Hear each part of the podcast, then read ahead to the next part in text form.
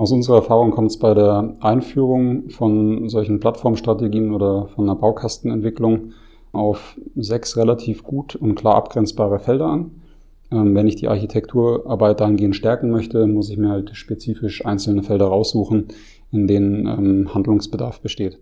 In der aktuellen Folge von Listen Up, dem 3DSE F&E Podcast, spricht unser Principal Dr. Tim Sturm mit unserem Manager und Experten für Produktarchitekturen Mark Gilbert darüber, worauf es bei der Einführung und Weiterentwicklung der Architekturarbeit in der Produktentwicklung ankommt, um erfolgreich zu sein. Wir wünschen viel Spaß beim Zuhören. Listen up, der 3DSE F&E Podcast. Hallo Marc, schön, dass du es heute zu uns geschafft hast. Hallo Tim, Servus. Marc, du bist ja sehr erfahren, was die Einführung von Plattformstrategien und der Architekturentwicklung angeht. Wo bzw. in welchem Kontext hast du denn deine Erfahrungen gesammelt zu diesem Thema? Die Erfahrungen reichen schon äh, ein ganzes Stück weit zurück und ähm, sind mit Sicherheit auch nicht auf eine einzelne Branche einzugrenzen, einfach mal um einen Überblick zu geben. Ähm, da kann ich auf ähm, Erfahrungen oder 3DSE kann auf Erfahrungen im Bereich Automotive äh, oder auch Transportation, wie wir es nennen, zurückschauen, da steckt, steckt die Landtechnikbranche dahinter. Ähm, wir haben Erfahrungen im Bereich der Motoren- und Controllerentwicklung gesammelt. Auch in äh, Richtung Luft- und Raumfahrt gibt es ähm, Erfahrungen oder beispielsweise bei der Entwicklung von digitalen Services, was das Feld jetzt mit Sicherheit bis zum Äußersten strapaziert. Und ähm, vom Kontext her waren das oft Konzerne mit einer weltweiten Aufstellung in einem internationalen Kontext die ähm, beispielsweise in USA, Europa und Indien, Schrägstrich Asien, äh, Richtung China ihre Entwicklungszentren hatten. Ähm, dann lass uns vielleicht ein bisschen tiefer einsteigen an der Stelle schon mal. Ich habe gerade das Wort Produktarchitektur und Plattform genannt. Mhm. Ähm, was ist denn aus deiner Sicht überhaupt eigentlich eine Produktarchitektur? Ha, das ist eine gute Frage und auch äh, kontrovers diskutiert, wo es viel Literatur zu gibt. Und deswegen ähm, würde ich das vielleicht gern mit einer Analogie oder mit einem Bild versuchen zu erklären, wenn wir uns ähm, mal die Erstellung von einem Haus einfach vorstellen. Dann wird natürlich vorneweg ein Architekt beauftragt, der sich um die Architektur des Hauses kümmert oder von einem Bauwerk. Und im Nachgang wird halt mit äh, spezifischen Fachkräften, beispielsweise zu Gas, Elektrizität, Abwasser, natürlich weitergearbeitet. Und es gibt auch irgendwie einen Generalunternehmer, der dieses Projekt dann wahrscheinlich realisiert. Und bei der Architektur geht es halt primär mal um das Konzept, wie so ein Haus oder ein Gebäude aussehen soll. Es geht um die Anordnung von spezifischen, ich sage mal, Modulen, beispielsweise Räumen. Es geht aber auch um die Spezifikation von gewünschten Eigenschaften, vielleicht Akustik, Lichtdurchlässigkeit, ähm, Temperatur ähm, etc. Und im Abschluss geht es aber auch darum, wie robust oder wie zukunftssicher, wie stabil ist diese Architektur aufgebaut? Ist sie irgendwie erweiterbar? Und ähm, wie können beispielsweise ähm, zukünftige Anforderungen, die jetzt aktuell noch nicht bekannt sind, in der Zukunft eingebunden werden? Beispielsweise Anbau von Häusern oder sonstiges. Und das heißt, um das zusammenzufassen, Architektur passiert in einer sehr frühen Phase von einem Produktentstehungsprozess äh, und äh, muss entsprechend mit gewissen Unschärfen noch agieren. Mhm. Vielen Dank. Jetzt hast du ganz gut geschildert aus meiner Sicht, ähm, was ist denn eine Produktarchitektur oder was sind Plattformen? Wenn ich jetzt traditionell entwickle, neue Produkte entwickle, mhm. ähm, mit einem relativ hohen Einmalaufwand beispielsweise oder mit damit sehr, sehr hohen verbundenen Kosten und ich möchte meine Strategie, wie ich entwickle, auf eine Plattformstrategie umstellen und mhm. möchte diese nachhaltig einführen. Mhm. Ähm, oder auf der anderen Seite, wenn ich Architekturarbeit mache und diese stärken möchte, worauf kommt es denn aus deiner Sicht an oder was sind die Faktoren, die unbedingt zu berücksichtigen sind, damit es funktioniert? Mhm. Aus unserer Erfahrung kommt es bei der Einführung von solchen Plattformstrategien oder von einer Baukastenentwicklung auf sechs relativ gut und klar abgrenzbare Felder an. Ähm, wenn ich die Architekturarbeit dahingehend stärken möchte, muss ich mir halt spezifisch einzelne Felder raussuchen, in denen ähm, Handlungsbedarf besteht. Die sechs Felder, die kann man grob beschreiben mit Produktstrategie und Produktportfolio. Das zweite Feld ist ähm, dahingegen das Geschäftsmodell, das, der Business Case und das Finanzierungsmodell von einer solchen Strategie, weil sich das einfach für ein Unternehmen auch rechnen muss aufgrund der hohen strategischen Relevanz, dass man dann in die richtige Richtung geht. Die, es geht um die technische Konzeption von einem Baukasten oder von einer Architektur. Dann geht es in einem vierten Feld sehr spezifisch um die Organisation und das Betriebsmodell dieser Organisation, weil Baukastenorganisationen oder ähm, so plattformorientierte Organisationen einfach grundsätzlich anders ticken als ähm, konventionelle Firmen. Das heißt, wir haben Änderungen im Bereich der Prozesse, der Organisationsstruktur, aber auch ähm, spezifische Rollen. Und wir brauchen auch ähm, im englischen Governance einfach, um ähm, die Einhaltung dieser Strategie irgendwie ja, zu überwachen. Ein weiterer Punkt dreht sich rund um das Thema IT und Infrastruktur, Produktdatenmodelle, dass natürlich auch die Toollandschaft in der Lage ist, quasi diese Wiederverwendung von Komponenten oder Modulen zu stärken. Und das äh, letzte Thema, was wir für hochrelevant ähm, erachten, ist das Thema Transition und Change Management, weil so eine Einführung von einem Baukasten kann man vielleicht mit einer Operation am offenen Herzen bei einem Unternehmen vergleichen. Das heißt, es ist was, was parallel zum Betrieb eines Unternehmens passiert und damit ähm, einfach sehr spezifisch und gut gesteuert sein muss, damit es äh, erfolgreich und nachhaltig ist. Marc, lass uns nochmal ein bisschen spezifischer in Beispiele reingehen. Und da möchte ich meine Frage vielleicht sogar umdrehen. Du hast jetzt gerade eben ganz gut erläutert, worauf kommt es an, um mhm. erfolgreich zu sein.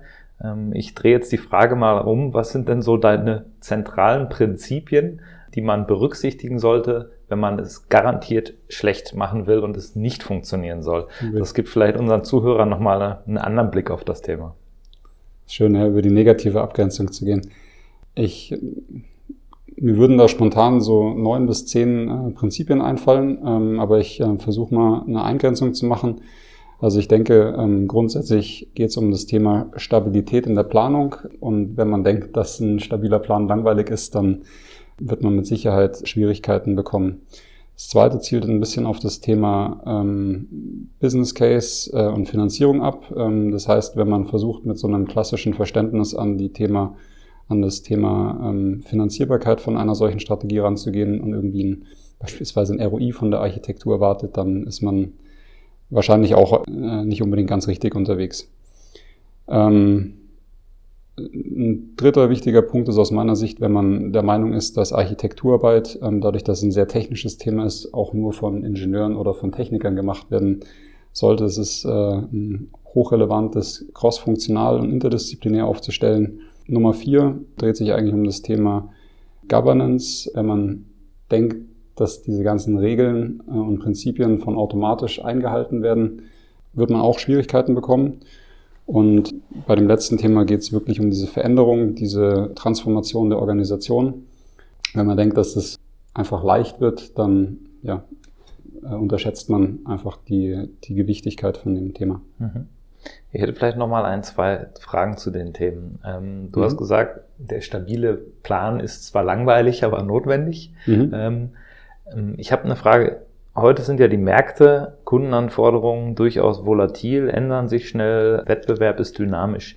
Wie kann ich vermeiden, dass ich äh, meinen Plan alle, alle zwei, drei Monate über den Haufen werfe, was meine Plattformstrategie angeht, sondern wirklich in so einen Stabilitätsmodus reinbekomme? Mhm.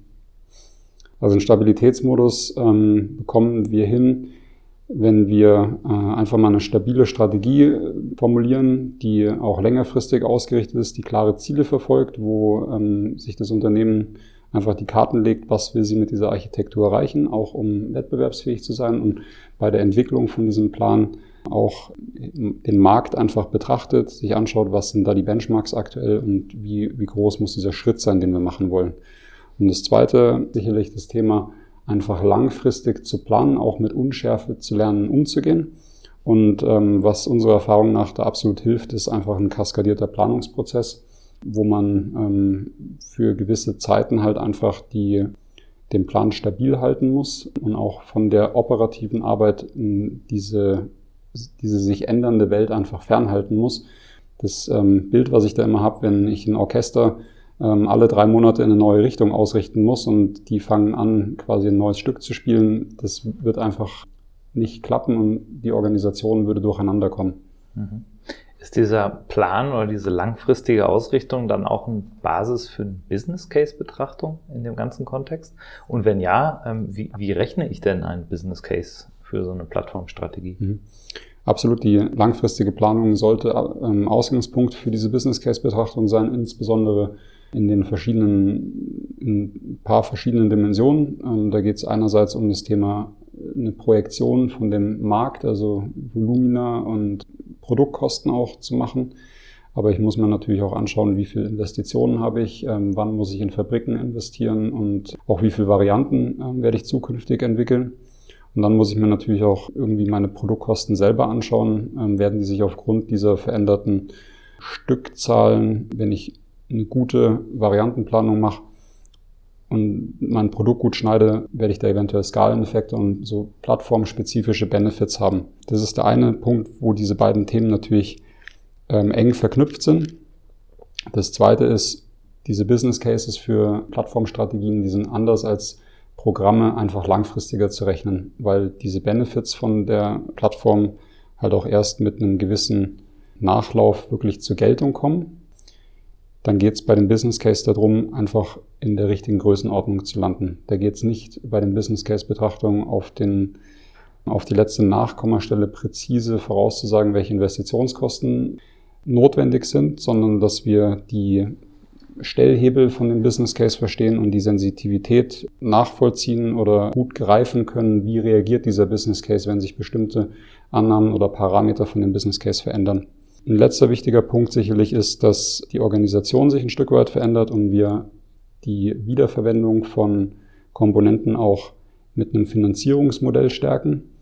Das heißt, diese interne Verrechnungsarten im Unternehmen werden sich durch eine Plattformstrategie sicherlich ändern. Ähm, was ich noch nicht gesagt habe, ein Plattform-Business Case oder so ein ähm, Baukasten-Business Case, der hat ganz spezifische Benefits, die sich von einem klassischen Programm Business Case einfach unterscheiden. Und diese, diese Benefits, die müssen wir einfach berücksichtigen in, in dem Business Case. Und ähm, unserer Erfahrung nach tun sich gerade die Finanzabteilungen ähm, initial erstmal schwer, weil das einfach eine große Veränderung ist, wie man auf solche Finanzierungszahlen drauf gucken muss. Dann hast du noch erwähnt, es ist kein reines Engineering-Thema sondern wir sprechen hier von einem crossfunktionalen Thema, einer Plattformstrategie, die mhm. alle Bereiche äh, mehr oder weniger betrifft. Was sind denn aus deiner Sicht so wichtige Elemente, damit ich die anderen Funktionen von Anfang an involviere und auf dieses Thema in Anführungsstriche mhm. einschwöre? Mhm. Der eine Teil reicht sicherlich ähm, in das Thema Betriebsmodell rein, ähm, dass wir crossfunktionale Teams haben, die in der Entwicklung von solchen Baukastenlösungen beteiligt sind. Ähm, auch wenn das phasenweise schwierig ist, vielleicht auch mit Verfügbarkeit von Ressourcen, ähm, würden wir definitiv empfehlen, ähm, interdisziplinäre Reviews zu machen, um die Architektur reifen zu lassen und einfach einen sukzessiven Reifeaufbau sicherzustellen ähm, und ständig auch hinsichtlich ähm, Zukunftsfähigkeit ähm, und Robustheit dahingehend zu überprüfen. Der zweite Teil ist, wenn wir wirklich die Architektur als eine Art Konzeptentwicklung in einer frühen Phase betrachten, ist einer der Erfolgsfaktoren einfach einen richtigen Handover zu machen ähm, und quasi mit einem Vier-Augen-Prinzip die, diese Übergabe zu gestalten. Vielleicht mit einer Schnittstellenvereinbarung oder mit einer Art äh, informellen Vertrag, dass die Akzeptanz einfach auf beiden Seiten gegeben ist, von dem, der liefert, von der Architektenseite und dem der annimmt, die Programm-Ausführungsseite. Du hast ja jetzt ganz gut erläutert, worauf es ankommt und wie dieses Zielbild aussieht. Ähm, wenn ich jetzt als Organisation in einem bestimmten Modus bin, ähm, in dem ich unterwegs bin und das ist mein linker Fuß und ich will jetzt ähm, in die Plattformstrategie einsteigen und das wirklich langfristig umsetzen, dann will ich auf meinen rechten Fuß. Mhm. Wie manage ich, dass ich wirklich von den linken auf den rechten Fuß komme in der Umsetzung? Mhm. Also Punkt eins ist definitiv das Team, das diese Transformation steuert, braucht ein wirklich starkes Mandat, ähm, idealerweise von wirklich ganz oben, auch aufgrund der strategischen Relevanz. Und das Team muss über dedizierte und crossfunktionale Ressourcen verfügen, um diese Veränderung in der Organisation auch im Sinne eines Nukleus zu begleiten und, und durchzuführen. Was sicherlich hilft im Sinne von einem Backbone oder einem, einem guten Rückgrat, ist ein solider Plan, in welchen Schritten möchte man diese Transformation durchführen. Und da geht es natürlich auch in Richtung Kommunikation und Training. Das sind leicht gesagte Begriffe, aber in einer großen Organisation, wenn wir mal 500, ähm, 1000 oder vielleicht noch mehr Mitarbeiter sehen, dann wird man in Wellen vorgehen müssen. Ähm, und die gehören einfach richtig und solide geplant. Und in der Veränderung muss man natürlich stark beim Kommunizieren sein. Ähm, ich beschreibe das gerne mit einem Marathon-Effekt. Das heißt, wenn wir uns das Bild von einem Marathon, wie dieser Lauf abläuft, ähm, mal vorstellen, da laufen viele, viele Menschen zu einer gleichen Zeit gefühlt los. Aber bei der äh, Zeit, wo die ersten im Ziel sind, sind gewisse Läufer noch gar nicht gestartet. Das heißt, ähm, wir müssen über einen sehr langen Zeitraum immer wieder erklären, das Warum, das Wie und wo wollen wir hin. Und idealerweise sind diese starken Läufer, ich ähm, vergleiche das gerne mit dem Top-Management in, in Organisationen, die einen Vor Vorsprung haben, weil sie sich lange schon vor der Belegschaft mit diesem Thema auseinandergesetzt haben, die kommen im Ziel als erstes an. Und es wäre schön, wenn die sich einfach an die Ziellinie dazustellen und den nachkommenden Läufern einfach applaudieren und die einfach positiv unterstützen, auch und, und sie ermutigen bei dieser Veränderung. Und das heißt, dieser Change-Aspekt ist für dieses vom linken Fuß auf den rechten Fuß kommen ein super wichtiger ähm, Aspekt, der von Organisationen aus unserer Erfahrung sehr oft unterschätzt wird. In diesem Prozess der Einführung brauche ich da auch eine wie auch immer geartete Governance. Das heißt, brauche ich Ziele, brauche ich Monitoring, brauche ich Berichte? Ähm, und wenn ja, wie, wie, wie stellt sich das idealerweise dar? Mhm. Definitiv ähm, brauchen Organisationen das. Meine Erfahrung ist, dass Organisationen sehr stark auf diese Ausführungsseite hinsichtlich ihrer Governance aufgestellt sind, aber für diesen strategischen Anteil gerade im, im Sinne einer Baukasten, äh, Einführung einer Baukastenentwicklung ähm, Nachholbedarf haben. Das heißt, wir würden empfehlen, da auch ein, dedizierte crossfunktionale Strukturen aufzusetzen, und zwar die das Ziel haben, diese Einführung dieser äh, Plattformstrategie zu schützen und auch die äh, richtige Ausführung einzufordern. Wichtig dabei ist, dass dieser Entscheidungskörper, der da geschaffen wird, dass der zu den Entscheidungen, die getroffen werden, dass dazu gestanden wird und diese Entscheidungen einfach nicht wieder geöffnet werden und nochmal und nochmal diskutiert werden. Sicherlich braucht die Organisation auch eine gewisse Vorbereitung oder ein Ramp-up, um, um diese Entscheid diesen Entscheidungsprozess richtig auszuführen. Und ähm, möglicherweise hilft da einfach an gewissen Punkten richtige Gate-Reviews einzufordern, ähm, einzuführen und die Ausführung von diesen Reviews einfach einzufordern. Sehr gut, Marc. Ich glaube, ähm, wir sind an vielen Dingen vorbeigekommen. Ähm, du hast einiges ausgeführt erläutert. Ich denke, das hat uns einen sehr, sehr guten Überblick zu dem Thema verschafft. Mhm.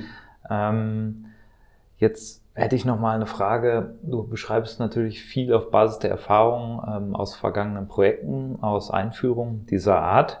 Was ist denn das nächste große Ding in diesem Kontext, das am Horizont steht, was, was die Unternehmen vielleicht in zwei, drei, vielleicht fünf Jahren ähm, in dem Kontext Plattformstrategien, Architekturarbeit, Standardisierung wirklich umtreiben wird? Also aus meiner Sicht ähm, gibt es da drei zentrale Sachen, auf die Unternehmen achten sollten im Sinne Trends, äh, die am Horizont auftauchen.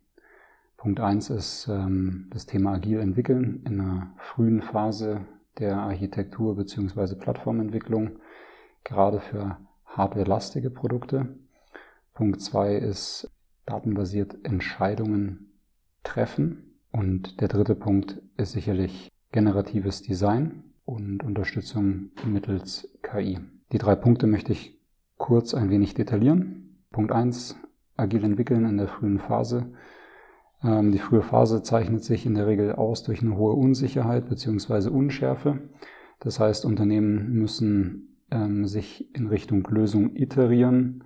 Das macht äh, mit Sicherheit den agilen Ansatz oder die agile Arbeitsweise prädestiniert dafür. Ähm, Herausforderungen wird es aus unserer Erfahrung nach geben, gerade in großen Organisationen wirklich dediziert Ressourcen zur Verfügung zu stellen.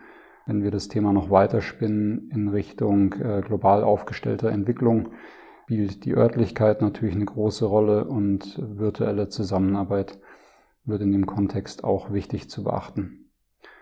Zum Thema 2 datenbasiert entscheiden oder datenbasiert Entscheidungen treffen. Unternehmen äh, müssen anfangen, die vorhandenen Daten besser zu nutzen. Ähm, ich rede da von Erfahrungsdaten vom eigenen Unternehmen, von fremden Unternehmen beziehungsweise vom Wettbewerb, historische Daten, lokal spezifische Daten einfach nutzbar machen, diese Daten gegebenenfalls in frühe Simulationen einfügen oder zuführen, um frühe bessere Erkenntnisse ähm, auch aus, äh, aus Simulationen abzuleiten. Ähm, in dem Kontext möchte ich noch kurz auf die Toolnutzung ähm, zu sprechen kommen. In der Vergangenheit waren es oft rechnergestützte Anwendungen, die in einem Büro mit hoher Rechenleistung für diese Auswertung notwendig waren. Ähm, in der Zukunft sehe ich da sowohl eine Ortsunabhängigkeit als auch eine Device-Unabhängigkeit. Das heißt, die Systeme, um diese Analysen zu unterstützen, müssen auf Tablets, auf Smartphones, auf Laptops, ähm, auf verschiedenen Betriebssystemen ähm, nahtlos einsetzbar sein. Zum Punkt 3, generatives Design. Ähm, ich spreche davon, neue Algorithmen oder Algorithmik grundsätzlich im Design einzubinden oder zu nutzen, im Sinne Tradespace-Analysen, um auf das optimale Design zu kommen. Diese Eigenschaften gilt es dann natürlich aber auch zu verifizieren und auch in das Design einzuarbeiten. Nochmal Plattformentwicklung. Man braucht den Blick fürs Ganze ohne sich im Detail zu verlieren. Und das wird mit Sicherheit für Unternehmen, ähm, aber auch für die Designer eine Herausforderung, weil die Designer natürlich dadurch eine neue Rolle bekommen, indem sie nämlich äh, Leitplanken setzen für dieses generative Design und wie gesagt Algorithmik oder künstliche Intelligenz sogar nutzen, um zu besseren Designs zu kommen. Herausfordernd für die Designer ähm, wird natürlich ihre neue Rolle, die ihnen zuteil wird, in Bezug auf die Tool-Nutzung oder die Tool-Steuerung, aber auch hinsichtlich ihrer eigenen, ähm, ihres eigenen Verhaltens, ähm, was es in dem Zusammenhang einfach anzupassen gilt. Ähm, zusammenfassend denke ich, dass ähm, eine ganze Menge spannender Entwicklungen in den drei Bereichen auf uns zukommen werden ähm, agil entwickeln, datenbasiert entscheiden und Nutzung von generativen Designs. Und ähm, ich denke, dass wir uns darauf freuen könnten. Super. Dann vielleicht eine abschließende Frage. Wo kann man dich denn treffen, um gegebenenfalls weiter zu diskutieren oder mhm. noch tiefer einzusteigen in das Thema? Man kann mich äh, bei 3DSE treffen. Äh, man findet mich auf LinkedIn äh, unter Mark Gilbert oder auch 3DSE. Und natürlich haben wir auch ähm, spezifische Formate wie unsere Expertenforen oder auch unsere Leitkonferenz, wo man sich zu dieser Materie austauschen kann, aber auch nicht nur mit mir sprechen kann, sondern natürlich auch anderen Experten von uns, wie beispielsweise mit dir, Tim. Super, danke Marc für deine Zeit. Hiermit verabschiede ich mich und natürlich auch den Marc. Und ich hoffe, dass unsere Zuhörer von dem Podcast profitieren können, ähm, was mitnehmen können und bei Fragen weiteren Bedarfen einfach auf uns zukommen. Bis dann. Super. Vielen Dank. Tim, Servus. Ciao. Herzlichen Dank an unsere beiden Experten Dr. Tim Sturm und Marc Gilbert für dieses interessante Gespräch und die wertvollen Einblicke ins Thema erfolgreiche Produktarchitekturen.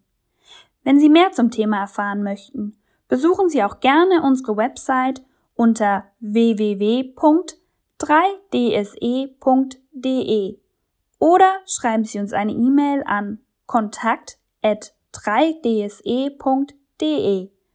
Wir freuen uns, wenn Sie auch bei der nächsten Folge von Listen Up, dem 3DSE F&E Podcast wieder zuhören.